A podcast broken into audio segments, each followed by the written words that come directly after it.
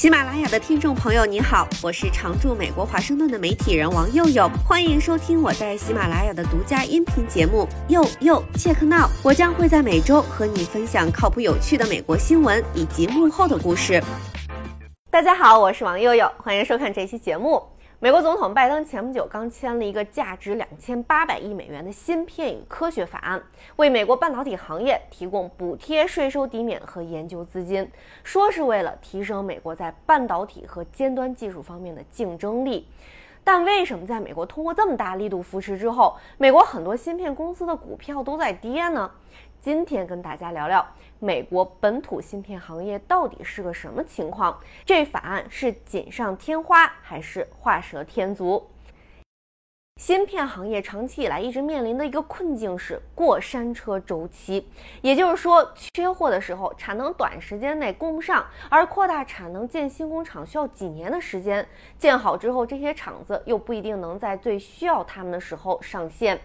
疫情期间，全球半导体行业处于高景气周期，需求暴涨，尤其是在二零二零年底到今年年初，到处都缺芯，半导体公司的订单暴增，销售额和股价纷纷创新高，全球都在争先恐后的找芯。在最近的这个季度，汽车制造商、电子制造商都还在抱怨他们拿不到足够的货。芯片制造商当然都是希望繁荣可以长长久久，不会出现痛苦的回调。但随着美国连续两个季度 GDP 负增长，陷入技术性衰退，市场对美国经济的担忧增加，芯片行业正在经历从疫情期间的繁荣转向衰退。美国芯片制造商已经在为几个月之后市场的急转弯做准备，虽然。我们作为普通消费者，觉得最近在美国买车，因为芯片短缺，还是要等或者加价。但这主要是结构性短缺。对于最大的芯片制造商来说，市场其实已经在迅速转向了。在拜登签署法案的前夕，英伟达罕见发布二季度财报预警。在拜登签署法案的同一天，美国最大的存储芯片制造商美光告诉投资者，很多领域的需求正在迅速蒸发。就挺黑色幽默的。AMD、英特尔都在最新的财报里下调了年度业绩预期。另外，最热门的芯片制造商 ADI 也觉得自己难逃芯片热退潮，在最新的财报里说，经济不确定性开始影响预订量。在截至七月的财季后期，订单有所放缓，取消订单的数量略有增加。华尔街日报评论说，一旦连 ADI 都嗅到不对劲儿了，那就意味着现实越来越严峻了。一些最大的芯片买家，像是个人电脑制造商，也是黑暗来临的先兆。疫情爆发之后，一下子很多美国人在家工作，刺激了对个人电脑和其他电子设备的需求。芯片制造商订单赶不过来，再加上疫情导致的供应链障碍，搞得很多制造商很绝望，几乎愿意以任何价位拿货。随着今年美国防疫措施逐步取消，很多人回办公室上班，再加上通胀飙升，消费者正在减少大件购买，那电子设备制造商当然也随之减产。第二季度台式机处理器的出货量降至近三十年来的最低水平，上一次出现这样低迷的需求还是在二零一九年，通常不会持续很长时间，但现在由于全球经济疲软，需求低迷的问题可能会更持久。花旗集团的分析师预计，芯片行业的下滑将至少是十几二十年来最严重的，每家公司和每一个芯片类别都可能受到影响。所以，美国政客现在在大张旗鼓地庆祝，我们要解决芯片危机了，我们要引领未来市场了。美国总统拜登说，芯片行业的未来将是美国制造。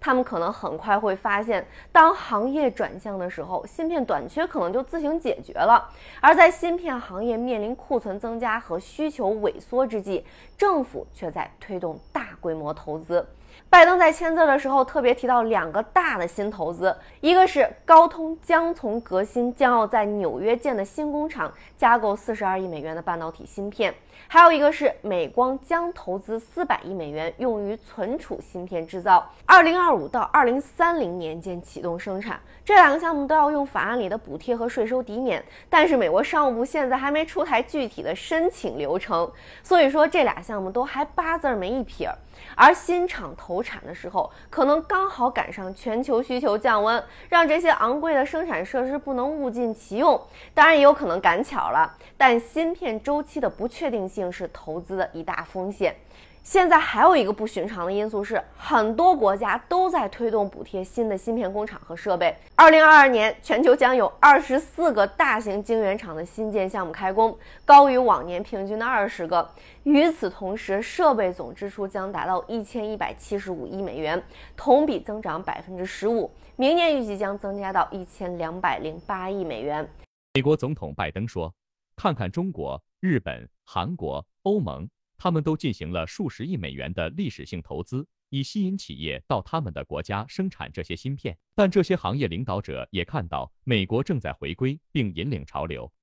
所有这些国家同时都在需求不确定的时候开始投资新产能。造价两百亿美元的工厂需要每天二十四小时不间断的运行，才能在其所生产的芯片过时之前的几年获得回报。这些国家同步进行巨额的前期投入，如果赶上不景气周期，所有新产能上线会发生什么呢？由于芯片行业的过山车周期、需求的不确定性，拜登刚签署的芯片法案可能不仅不能很快帮上忙，还可能帮倒忙。但美国政客最关心的是政治周期，而不是行业周期。中期选举迫在眉睫，民主党急需立法胜利来助选。原来，民主党是想在国会推动一个更广泛的一揽子措施，专注于和中国竞争。但两党因为各种利益纠缠，没能达成妥协。在芯片行行业威胁说你不通过，我们就缩减在美国的投资，两党才急慌慌的先把关于芯片的部分给过了。所以到头来还是政治。欢迎芯片行业的朋友分享你的观察。以上就是本期节目，我是王佑佑，欢迎在喜马拉雅订阅收听，佑佑切克闹，我们下期再会。